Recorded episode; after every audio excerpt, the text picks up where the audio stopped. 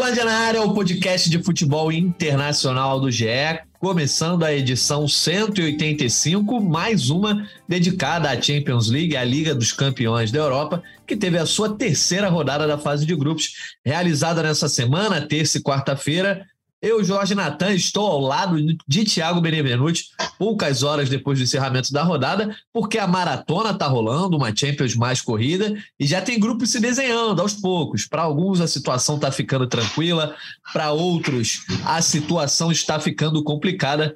E hoje Bené estará aqui comigo, Bené. Tem gigante aí que se complicou, que tá com cara de que vai cair é, antes das oitavas de final. Como é que quem é que está se complicando mais depois desses três primeiros jogos na fase de grupos?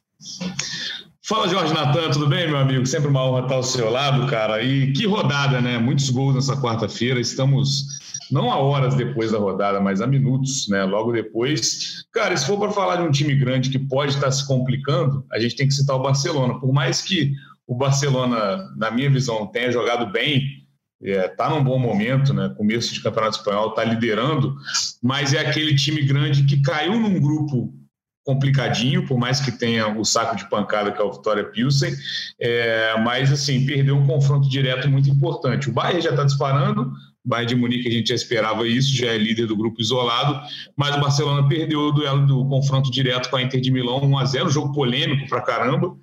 Então, se fosse para fazer aquele alerta de um time que está até bem no início da temporada, que, que ganhou a liderança do espanhol na última rodada, inclusive, do Real Madrid, é, é esse alerta para mim vai para o Barcelona. Lógico, está só na metade do caminho. O Barcelona provou, pelo menos no jogo contra o Bayern, que pode muito bem tirar ponto do Bayern jogando no Camp Nou. Mas está em terceiro lugar com três pontos em três jogos, o sinal de alerta está ligado.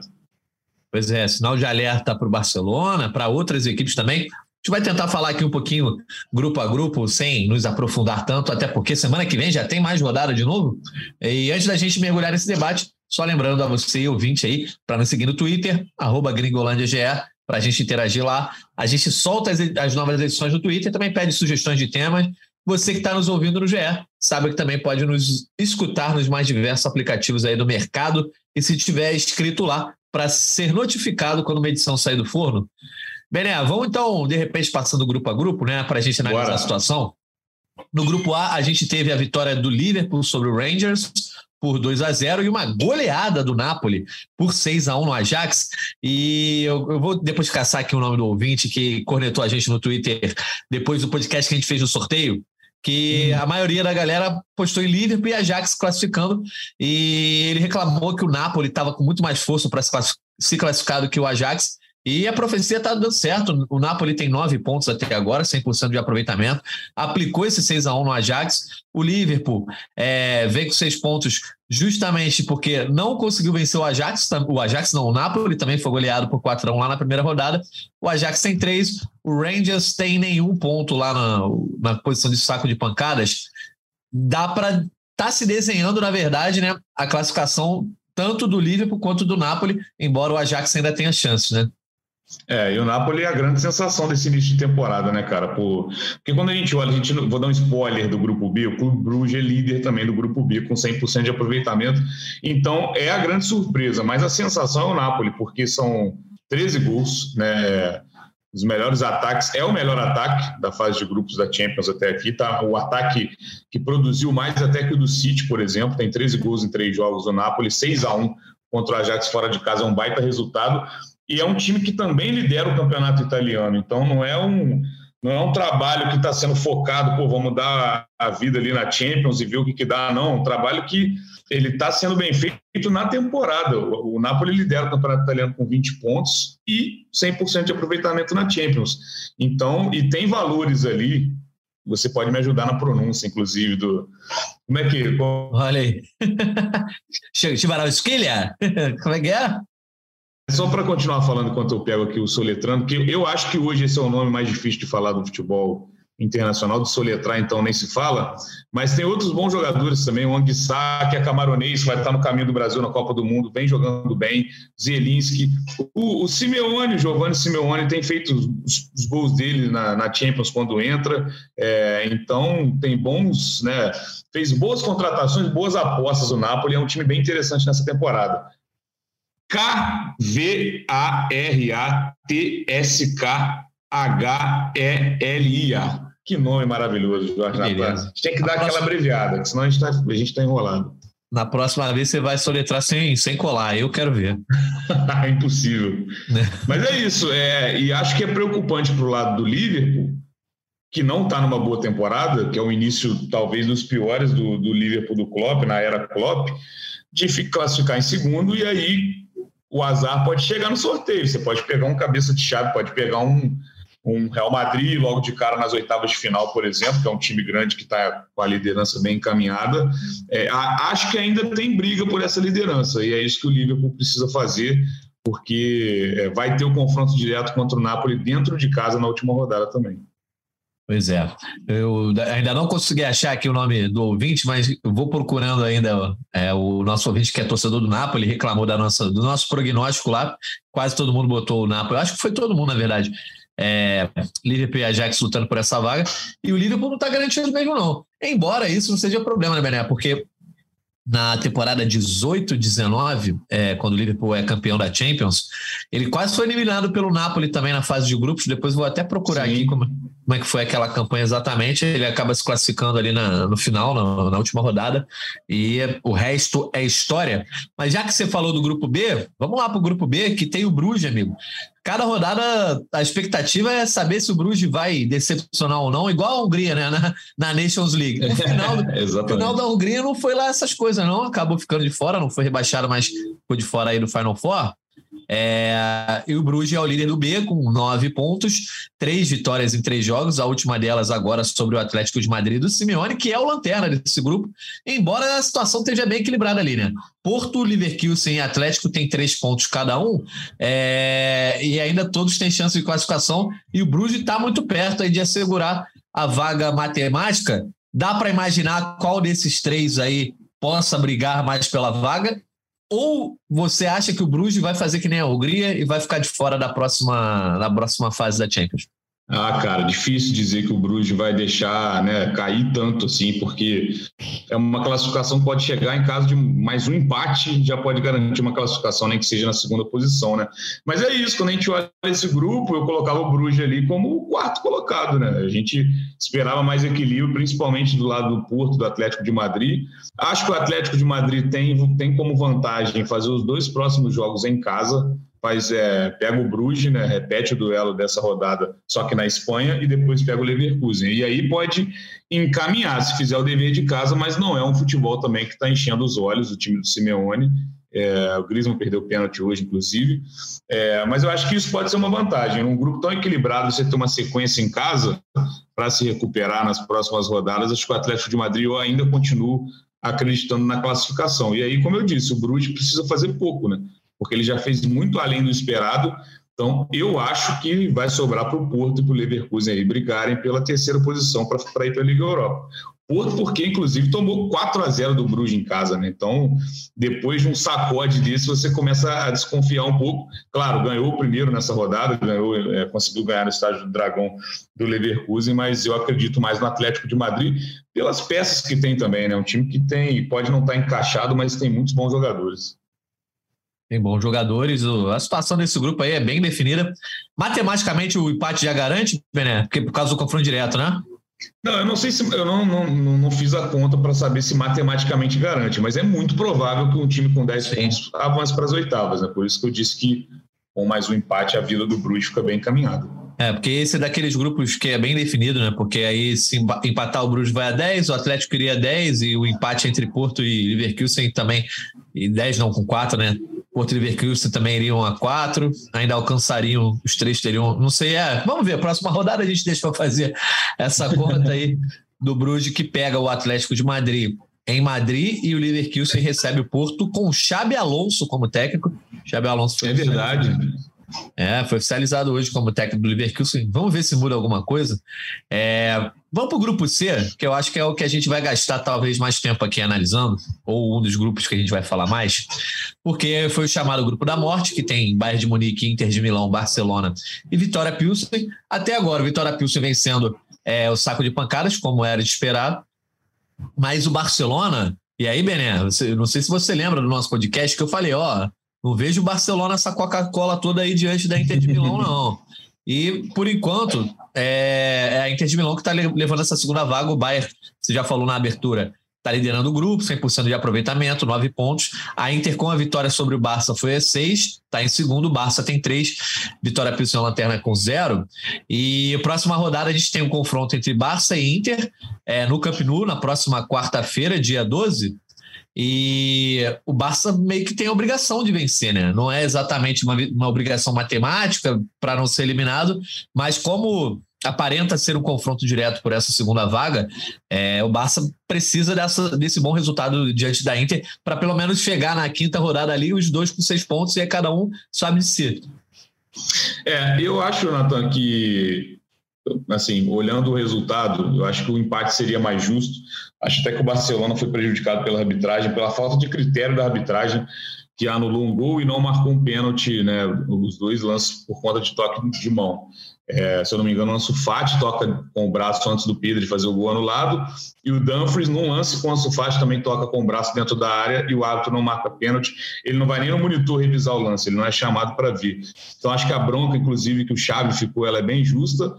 E não vejo o Barcelona, é, por mais que esteja numa situação complicada no grupo, é, como estava na última edição, por exemplo, um time que estava né, aos cacos, assim, estava se remontando.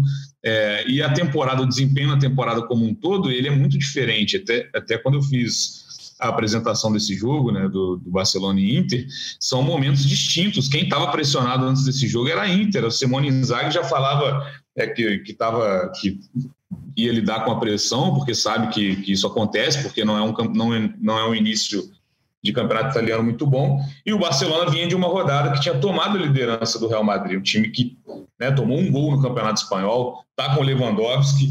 Então, eu acho que o Barcelona, claro, não teve a melhor atuação da, nessa temporada, não teve nem perto disso, muito por conta do desempenho abaixo do Dembélé e do Rafinha contra a Inter.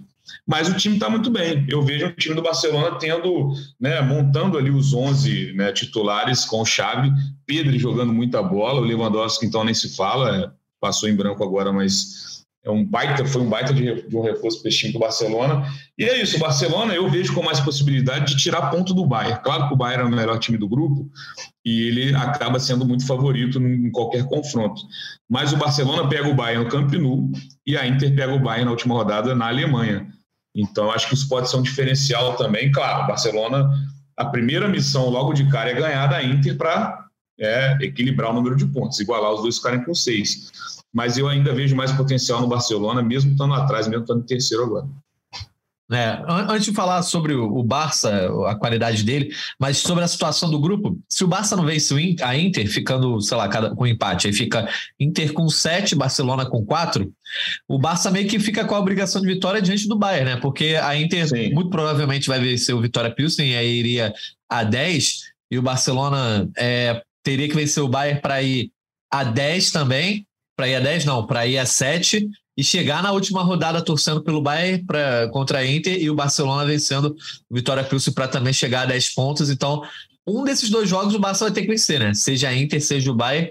E beleza, eu acho que até dentro do Campeonato o Bayern chegando classificado como aparentemente pode chegar, né, na quinta rodada ali, já que vai pegar o Vitória Pilsen, pode ir a 12 pontos, então, de repente, garantir ali matematicamente a classificação.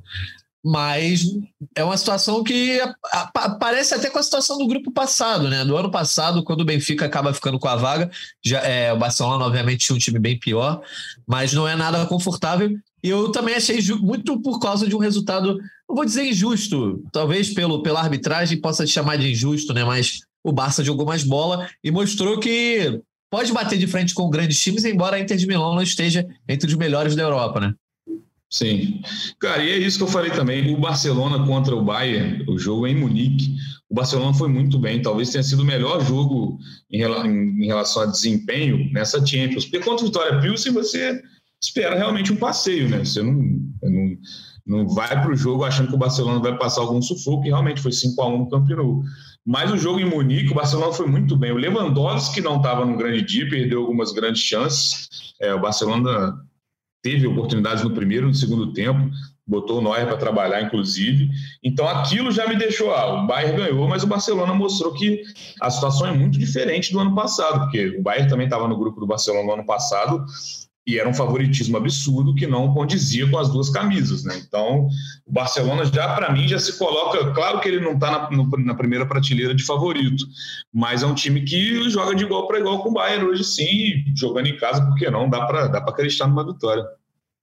E aí, Bené, você acha que o Xavi, de repente, pode ter errado ao tentar inverter ali o lado do Rafinha? Eu vi alguns comentários sobre, sobre isso depois do jogo de ontem. É justamente que o Rafinha acabou não tendo tanta, tanta é, é, influência no jogo ali, né? E eu, falei Lewandowski com o Rafinha, viajei agora. Eu ia falar que ele, ele inverteu o lado do Rafinha, deixou o Lewandowski ali de fato é, centralizado, mas ele botou o Rafinha para jogar mais pelo lado esquerdo, né? Quando o Rafinha é. vinha, vinha, jogando pelo lado direito, inclusive na seleção brasileira. E eu não acho que o Barcelona produziu pouco, mas o Rafinha, que estava tendo até um certo poder de decisão, é, poder de decisão ao longo da temporada, ontem não teve tanto quando ele foi invertido com o Dembélé, não com o Lewandowski, obviamente. É, não, eu prefiro o Rafinha pelo lado direito também. Acho que, que não funcionou muito, mas eu acho que vai além disso. Eu acho que não renderam ontem, é, anteontem no caso, o jogo foi na terça, não ontem mesmo, o jogo foi na terça.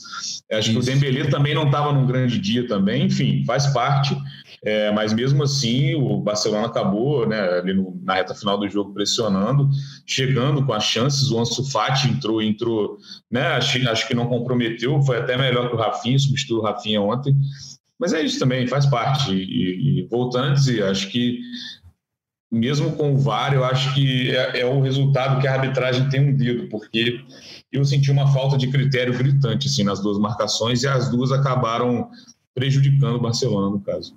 É, foram decisivos. Só para a gente fechar então esse grupo C, Bayern de Munique venceu a Inter de Milão fora de casa, depois venceu o Barcelona na Alemanha e fez a obrigação, basicamente goleando o Vitória Pilsen, algo que todo mundo esperava nesse último jogo.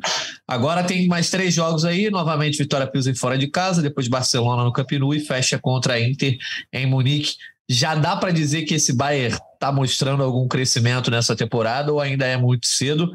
É, isso em termos de Champions, porque na Bundesliga o Bayern vinha sofrendo bastante, né? Foram quatro é, jogos mas, sem vitória. É, mas é aquilo, na Bundesliga é um, é um começo ruim para o parâmetro do Bayern, mas ele está a dois pontos do líder, que é o União Berlim hoje. Então, assim, a gente sabe que a hora, no, no estalar de dedos, o Bayern vai pegar essa liderança e vai disparar, porque tem, tem o melhor time da Alemanha disparado, tem muitos bons jogadores desse time. Sou fã do Kimmich, Musiala está jogando muita bola, e ali na frente Sané, Mané, próprio Gnabry também. Quem entra vai muito bem, Goretzka, para mim o Bayern é um timaço, é um dos favoritos a, a essa Champions. É, e isso perdendo o grande craque da, das últimas temporadas, né, que foi para o Barcelona, o Lewandowski. Mas eu acho que o Bayern, a dificuldade maior é a Champions, claro, porque no mata-mata a chance é, de acontecer alguma surpresa é muito maior. Não vejo dificuldade na Bundesliga, não, por mais que tenha três empates e uma derrota em oito jogos, né, para o padrão Bayern isso é muito é, mas não vejo também que vai passar aperto, não. Tem um grande time, tem bom, boas peças pra, no banco também, tem um grande elenco. Então acho que a Bundesliga foi só um sustinho, eu diria. Boa. Quem tá bem na liga, quer dizer, quem tá mal na liga e tá bem na Champions, também é o Sporting, que é líder do grupo D, com seis pontos aí. Venceu, é, perdeu para o Olympique de Marseille por 4 a 1 mas ainda tá ali na ponta da tabela. O Olympique meio que se coloca, ganha um fôlego ali para brigar por uma vaga, né? Depois de perder as duas primeiras partidas, enfim, consegue uma vitória na Champions. E o Tottenham e o Eintracht Frankfurt ficaram no 0 a 0 nessa rodada, né? Foi o único 0 a 0 da rodada, né? O único jogo sem gols é, nessa terceira rodada da fase de grupos. E o grupo embolado. O Sporting, como eu estava falando, é líder do grupo com seis pontos. O Tottenham tem quatro, assim como o Eintracht Frankfurt e o Olympique de Marselha tem três na última colocação do grupo, tudo em aberto, né? Até por conta, é. um, da irregularidade do esporte e dois, pelo potencial que se espera, principalmente de Tottenham e Olympique. É, eu achava esse o grupo mais incógnito. A gente até falou isso na live no dia do sorteio, que era um grupo que poderia, sim, não me surpreenderia tá, é, o, o, jeito que está embolado não me surpreende. Acho que o Tottenham é mais time que os outros, mas também é, vai mostrando que tem, né, tem dificuldades para fazer resultado. Enfim, tem quatro pontos em três jogos. Eu esperava mais o Tottenham, mas é aquilo. Chega no, no jogo de, de ontem, o Lanterna goleou o líder. O, Olympique de Marseille estava na lanterna, não tinha pontuado ainda, faz 4 a 1 com muita colaboração dos goleiros do esporte, inclusive, né? Mas é, é isso. É difícil fazer prognóstico sobre esse grupo, ah. porque são elencos ali equilibrados. É o que, eu, é que eu falei, o Tottenham está acima porque disputa uma grande liga. Eu gosto muito do Antônio Conte, acho que a chegada do Richardson deixou o time também com, com um poder ofensivo melhor, tem boas peças o time do Tottenham, né? contratou bem nessa janela, inclusive. É, mas é isso. Como o Tottenham está em segundo com quatro pontos, já não, não coloca a mão no fogo, não, porque é, o Tottenham está naquela situação do Barcelona, de fazer dois jogos, e do Atlético de Madrid também, de fazer dois jogos seguidos em casa. Mas é isso. O grupo mostrou que né, nem sempre né, o favoritismo conta nessa hora, porque o Sporting ganhou, ganhou fora de casa 3 a 0 o Eintracht Frankfurt fez resultado fora de casa também contra o Olympique de Marseille. Então, é difícil, difícil prever esse grupo. Acho que o grupo deu mais complicado, assim, de da gente apostar, vai passar fulano em primeiro, fulano em segundo. Acho muito difícil. É, tá complicado. Eu também acho que o Tottenham é quem tem a maior probabilidade, até por essa sequência. Mas acho que essa rodada agora vai, vai dar um indicativo maior. De repente, se o Olympique não vence o esporte, a parada já fica mais complicada. Vamos para o grupo E. No grupo E, a gente teve a vitória do Salzburg sobre o Dinamo de Zagreb por 1 a 0 e a boa vitória do Chelsea sobre o Milan por 3 a 0 que deixou também o grupo aí embolado. Mais um grupo embolado que tem um outro líder que é surpresa, o RB Salzburg, que teve uma campanha surpreendente na última Champions, num grupo muito mais fácil, tá? Passou para as oitavas, mas o grupo era muito mais equilibrado. Nesse grupo aí, com dois ex-campeões, é a equipe é, austríaca que vai liderando com cinco pontos. O Chelsea foi a quatro, está em segundo, assim como o Milan também tem quatro, e o Dinamo Zagreb está em último com três pontos. Então, bem embolado. Na próxima rodada, a gente tem Dinamo Zagreb e Salzburg. O Salzburg, então, pode ir até oito pontos, então pode embalar aí nessa briga pelo menos é, para ficar na segunda colocação. E o Milan recebe o Chelsea em San Siro, também uma certa pressão, acho, para os dois lados, né? Os dois lados com quatro pontos, e acho que um dos, um dos times aí pode correr o risco de ser eliminado. É, o Chelsea hoje acabou passeando diante do Milan. Eu acho que você também não viu o jogo, você estava fazendo o PSG. Eu, eu tava, PSG, sim. É, eu estava fazendo o Real Madrid mas foi uma facilidade e, e, até o nosso relato lá no GE. Globo disse que foi uma vitória bem tranquila do Chelsea sobre o Milan. Tranquilo e necessária, né? Porque se não ganha esse jogo, a situação do Chelsea estaria muito mais complicada. Por mais que o Chelsea e o Milan não, né, não estejam nas posições que a gente esperava no início, eu acho que ainda está, ainda tá, entre aspas, sob controle, porque a distância para o Salzburg é um ponto. O Salzburg também não não é um líder que disparou, não, não é o caso do Clube Bruges, por exemplo, de uma surpresa que já tem atingido uma pontuação alta. Não, são cinco pontos contra quatro do Chelsea do Milan. Então, acho que por mais que o, o próximo confronto direto ali tenha um vencedor, Milan ou Chelsea, quem ficar para trás, eu acho que tem time para ganhar os outros dois jogos, e aí eu acho que não passa tanto aperto. Por mais que a tabela mostre que o Salzburg é líder e, e deixe claro o torcedor do Milan já né, pensando nos fracassos recentes em competições continentais, eu acho que ainda está sob controle, porque o Milan tem um bom time. O Milan vem de um título italiano com que marcou, né, porque eu precisava de ter um título para para voltar né, a, ter protagonismo no futebol italiano, com bons nomes que surgiram nesse elenco, inclusive. É, o Rafael Leão é um deles, um jogadoraço para mim, assim. E eu acho que nos confrontos contra o Zagreb e o Salzburg, eu não vejo porque, por exemplo, na sexta rodada, o Chelsea joga em casa contra o Zagreb e o Milan joga em casa contra o Salzburg. Então, se ficar para essa decisão, eu acho que é, um, é uma distância muito grande. Eu, eu, acho, consideraria grandes zebras os dois não vencerem na última rodada. Boa, então a gente passa para o grupo F, que tem gigante na área. A gente certamente vai passar um pouco mais de tempo falando sobre esses três últimos grupos.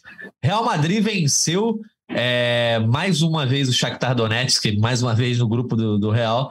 Boa vitória, boa atuação, 2 a 1 no Santiago Bernabéu, foi a nove pontos.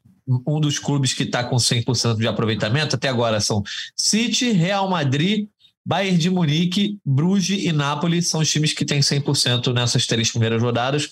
O Real confirmou esse aproveitamento vencendo o Shakhtar, que é o vice-líder ainda do grupo, com quatro pontos. O Leipzig conseguiu pontuar depois de vencer o Celtic por 3 a 1 e o time escocês aí é o quarto colocado com um ponto nesse grupo. O Real tá uma vitória aí de garantir até a liderança desse grupo, né? Que iria 12 pontos, pega o Shakhtar, que é o segundo colocado, e aí nem depende muito do resultado entre Celtic e Leipzig. Eu acho que a boa notícia para o torcedor do Real Madrid não é só a boa campanha, que nem sempre o Real começa bem na fase de grupos, mas o futebol que o time vem jogando, né? A espinha dorsal segue a mesma, boa atuação hoje, mais uma vez, de Vini Júnior, Rodrigo, Benzema, Valverde, o Chouameni entrou muito bem nesse meio de campo, então acho que não dá para descartar o Real Madrid indo longe nessa Champions de novo, pelo menos do que a gente tem visto até agora. Natan, eu nunca mais descarto o Real Madrid de nada, cara. Do que aconteceu na última Champions, meu amigo. Não dá, não dá para descartar, não. Eu, por conta dos horários, eu consegui acompanhar só a estreia do Real Madrid, né? Assisti ao jogo, fiz o tempo real e, a, e o confronto, a crônica. Naquele jogo, o Real Madrid ganhou 3 a 0 do Celtic, não tinha sido uma grande atuação, não estava sendo uma grande atuação, mas o Real Madrid foi muito eficiente. Celtic botou bola na, trave, se eu não me engano, é, teve perto de abrir o placar, mas depois o Real Madrid fez um resultado tranquilo. No último podcast que a gente fez na segunda rodada, o Mundinho, o Daniel Mundinho, né, nosso companheiro que né, hoje nos abandonou no Gringolândia, falou que a situação foi parecida com o Leipzig. E aí é uma questão daquele time que sabe jogar Champions, que é cascudo, que né, não precisa ter uma grande atuação de encher os olhos para ser eficiente fazer o resultado. E é isso o modo Real Madrid de jogar. É, por mais que é, não seja né, o time que eu vejo com as principais peças, não é, não é o time que mais me enche os olhos, mas também não era na última temporada e fez o que fez. Então é sempre favorito. O Real Madrid não tem jeito, porque é, mantém a, uma base, né? Você tem a perda do Casemiro, mas o time como um todo ele já está montado há muito tempo e Rudiger chegou para a zaga, enfim, é, Chouameni também tem mostrado serviço no meio campo. Valverde numa grande temporada, inclusive. É, então o Real Madrid não tem jeito, ele tá, ele não é o time que mais me enche os olhos há um tempo, inclusive, mas eu não consigo tirar ele da primeira prateleira de, de favoritismo. Olha só, você me lembrou de um assunto que foi abordado na entrevista coletiva do, do Ancelotti ontem. É, era o Ancelotti e o Carvajal. O Xavi, no dia anterior, tinha sido perguntado sobre Barcelona está liderando La Liga e tal, e como é que ele via isso, com, se o Barça é, não tivesse ido tão bem na Champions. Ele falou que a Champions nem sempre é a mais justa. Pode ser até mais difícil de ganhar, mas nem sempre é mais justa, e La Liga é mais justa.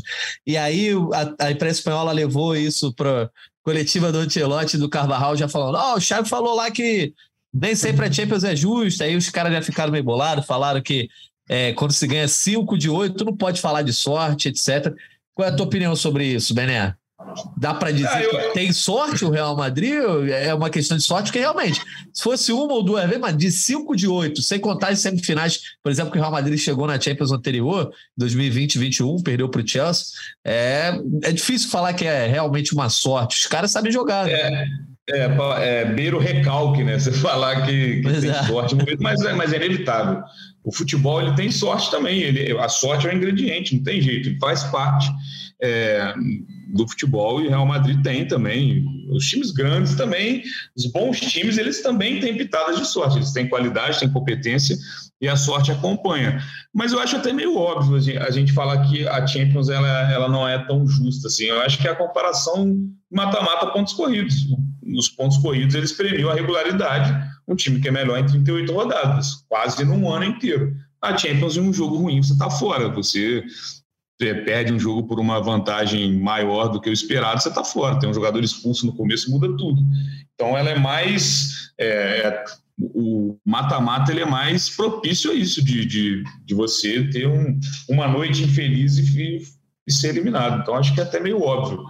Mas é isso, incomoda também, né? Quando você ouve um rival falar que né, acaba chegando de um jeito também que não foi o que o Xavi disse, eu acho. Acho que sempre chega meio torto. Então acaba incomodando, mas é isso. Não dá para falar de, do Real Madrid com ter só sorte. Ele tem sorte também, mas não é só isso, claro que não é. Boa. Vamos então para o grupo G, que tem Manchester City na liderança, mais um 100%, 9 pontos. Agora despachou o Copenhague por 5 a 0 e o Borussia Dortmund, pelo menos até agora, não decepcionou, né? Venceu o Copenhague, só perdeu para o City, que era esperado, fez um jogo duro. Perdeu de né, segunda... É, exatamente e agora conseguiu vencer, não só venceu, como goleou o Sevilha por 4 a 1 Sevilha concretizou a demissão aí do Lopetegui numa daquelas situações que a gente vê no futebol, nem foi o Paulo Souza no Flamengo, né? O cara entrou em campo sabendo que ia ser demitido, enfim. De fato, já foi oficializado. Faltava saber quando, né? Que ele ia ser ah. demitido, estava na cara, né? Faltava só decretar qual rodada, quando que a gente vai mandar ele embora.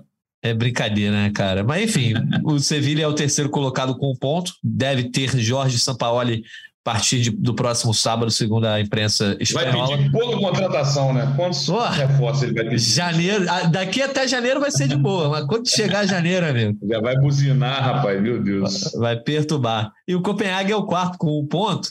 É, o City não só está perto de classificar nesse grupo, mas vem confirmando um favoritismo que foi atribuído por muita gente, inclusive aqui no podcast, né? Eu acho que a galera se dividiu bem entre PSG e City no favoritismo, e a chegada do Haaland, de fato, vem cumprindo a expectativa, que é o cara que estava faltando ali. Eu acho que se o City. Eu não achava o City tão favorito assim, não. É óbvio que estava entre os favoritos pela bola que joga, quase foi finalista na temporada passada, foi finalista na temporada anterior mas eu acho que o futebol do Haaland talvez seja o que estava faltando aí para deixar esse time mais competitivo a ponto de ganhar jogos que talvez ele não ganhasse sem, sem o norueguês, né? Cara, que absurdo é o Haaland, né? Com todo respeito, é sacanagem o que ele está fazendo assim, cara. É. Os números dele, eu estava olhando a quantidade de gols aqui do, na temporada, né? Desmembrando os gols ele tem 14 em oito rodadas de Premier League. Ele tem o dobro do Kane. Isso é absurdo, cara. O Kane já, já é um ótimo número você ter sete gols em oito rodadas. O, o, o Haaland pegou isso e dobrou. E aí na Champions ele assume a artilharia também isolada agora. Ele que, assim, já provou que ele ele vai ser candidato a melhor do mundo durante muito tempo. Ele é muito novo, ele fez 22 anos agora em julho, e ele é aquela cereja do bolo. O time do Manchester City, para mim, já era um timaço há muito tempo. Para mim, é, chegava a me surpreender quanto o City batia na trave na Champions, assim, chegar a perder jogos bobos, assim. Se eu não me engano, teve um contra o Lyon, acho que na, na Champions da pandemia, cara. Eu não lembro agora se foi o Lyon, acho que foi o cara que era contra o Lyon o City amassava o Lyon e não conseguia botar a bola na rede. Você via Gabriel Jesus perdendo chance clara, o Sterling perdendo chance clara. Então o Haaland chega para. Foi, foi quando foi eliminado, não foi? É, é, foi isso. E aí chega numa decisão também contra o Chelsea, um jogo de final, ele já é totalmente diferente, ele tem ingredientes diferentes, não é um jogo comum. Então eu acho que o time que mais merece pelo futebol apresentado é o City, né? O time que assim, que ainda não tem essa Champions. O City do Guardiola ele faz por merecer chegar e ganhar essa, essa Champions há um tempo. E aí o ponto fraco, entre muito entre aspas, de alguns jogos, era isso, era de ter aquele cara para, se tiver uma chance, não desperdiçar. Que foi o que aconteceu nesse exemplo que eu dei contra o Lyon. E chegou o Haaland, que no momento é um dos melhores do mundo, se não for o melhor nisso a bola chega para ele, a bola procura. Você vai ver os lances de gol, ele se posiciona muito bem. Aí você pode botar, ele também tem sorte, e os craques têm sorte mesmo. A bola sobra para ele no segundo gol, hoje ele só empurra. O gol contra, que é o terceiro, a bola ia chegar para ele, o zagueiro falou: não, deixa que eu, eu mesmo faço. E o Guardiola tirou ele no intervalo, então já estava com a vida resolvida. O Guardiola falou: ah, vem descansar.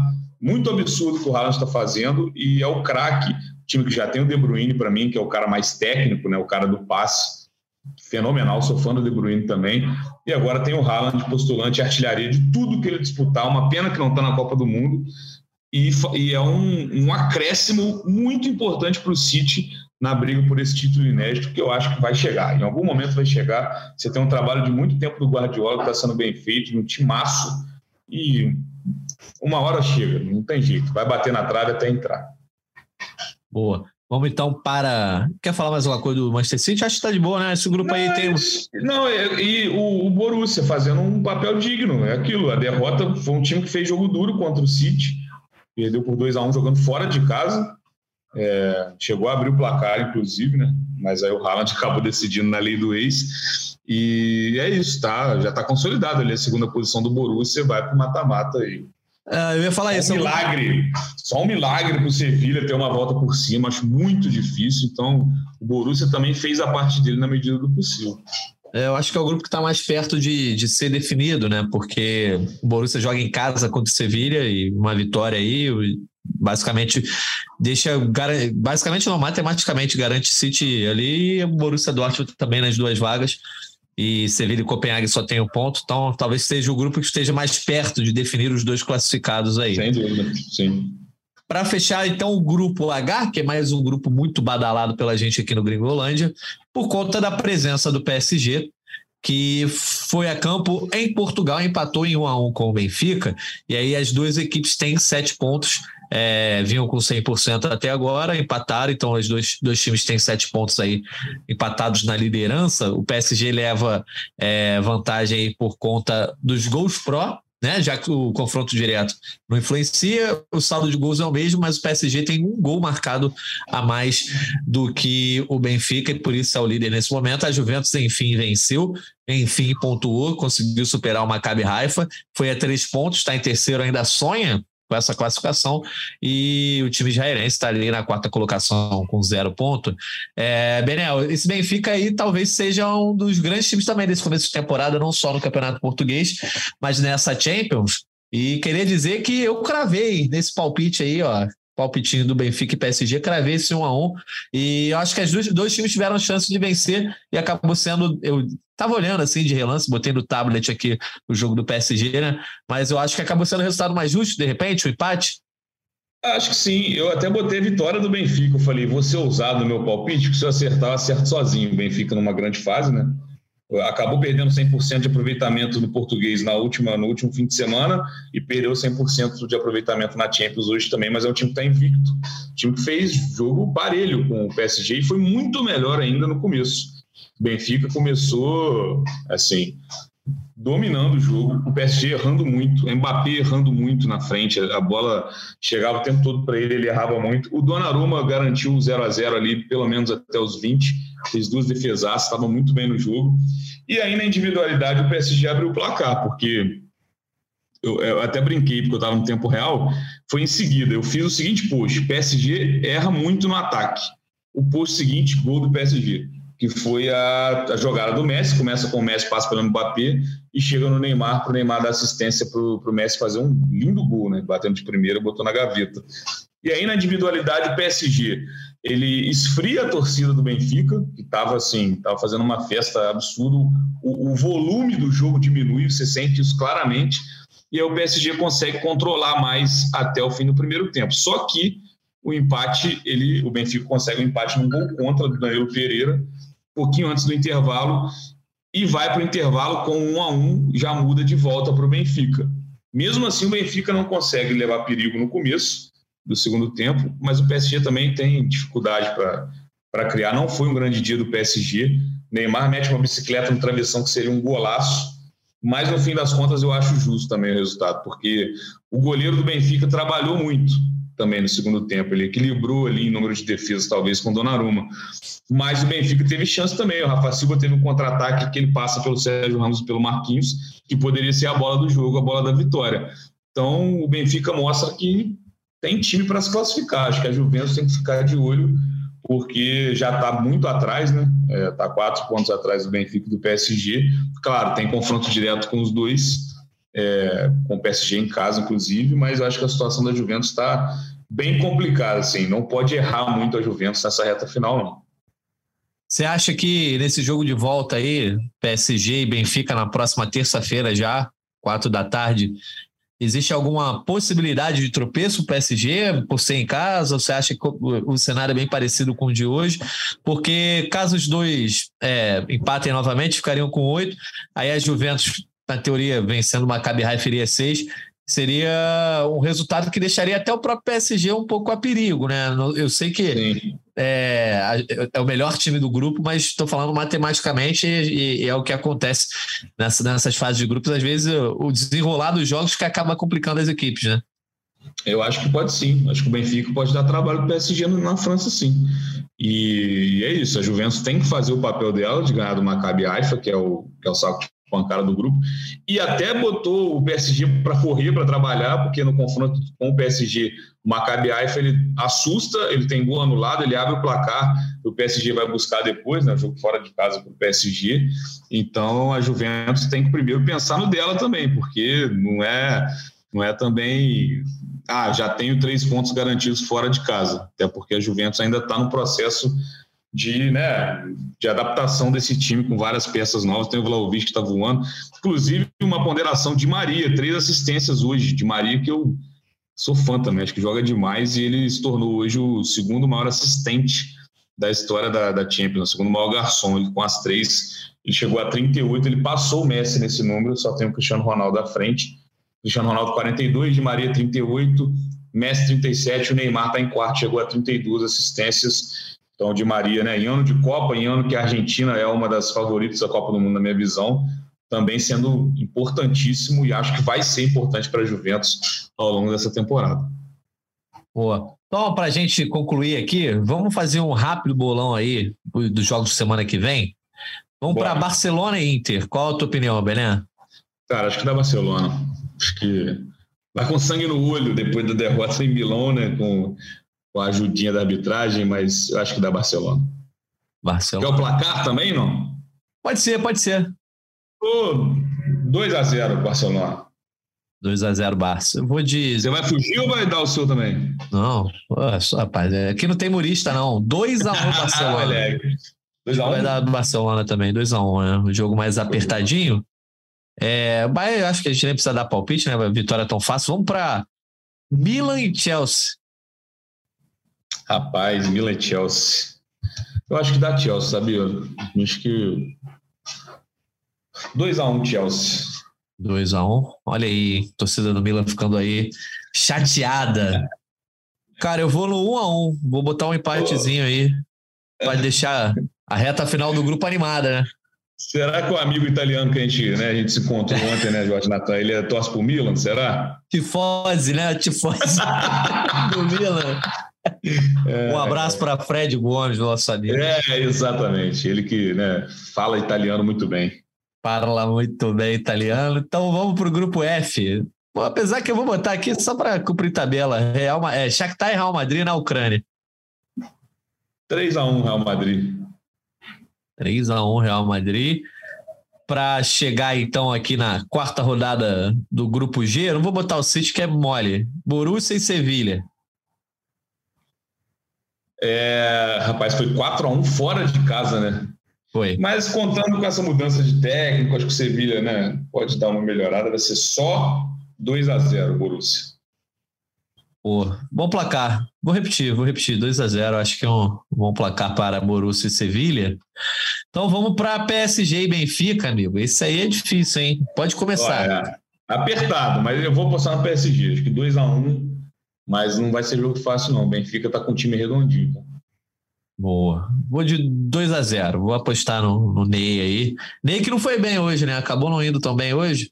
É, assim, não foi um dos melhores jogos. Quase fez um golaço, acho que é o lance principal que ele aparece. Ele dá assistência para o Messi, né? Mas até botei aqui na, na, na, conta dos maiores garçons da Champions. Ou seja, mais um jogo em que ele participa diretamente de um gol, né? Então, uma sequência muito boa dele nessa temporada. Mas, assim, acho que o ataque do PSG, nem o próprio Messi, que fez o gol, também estava num dia mais, mais inspirado. Assim, muitos erros de passe.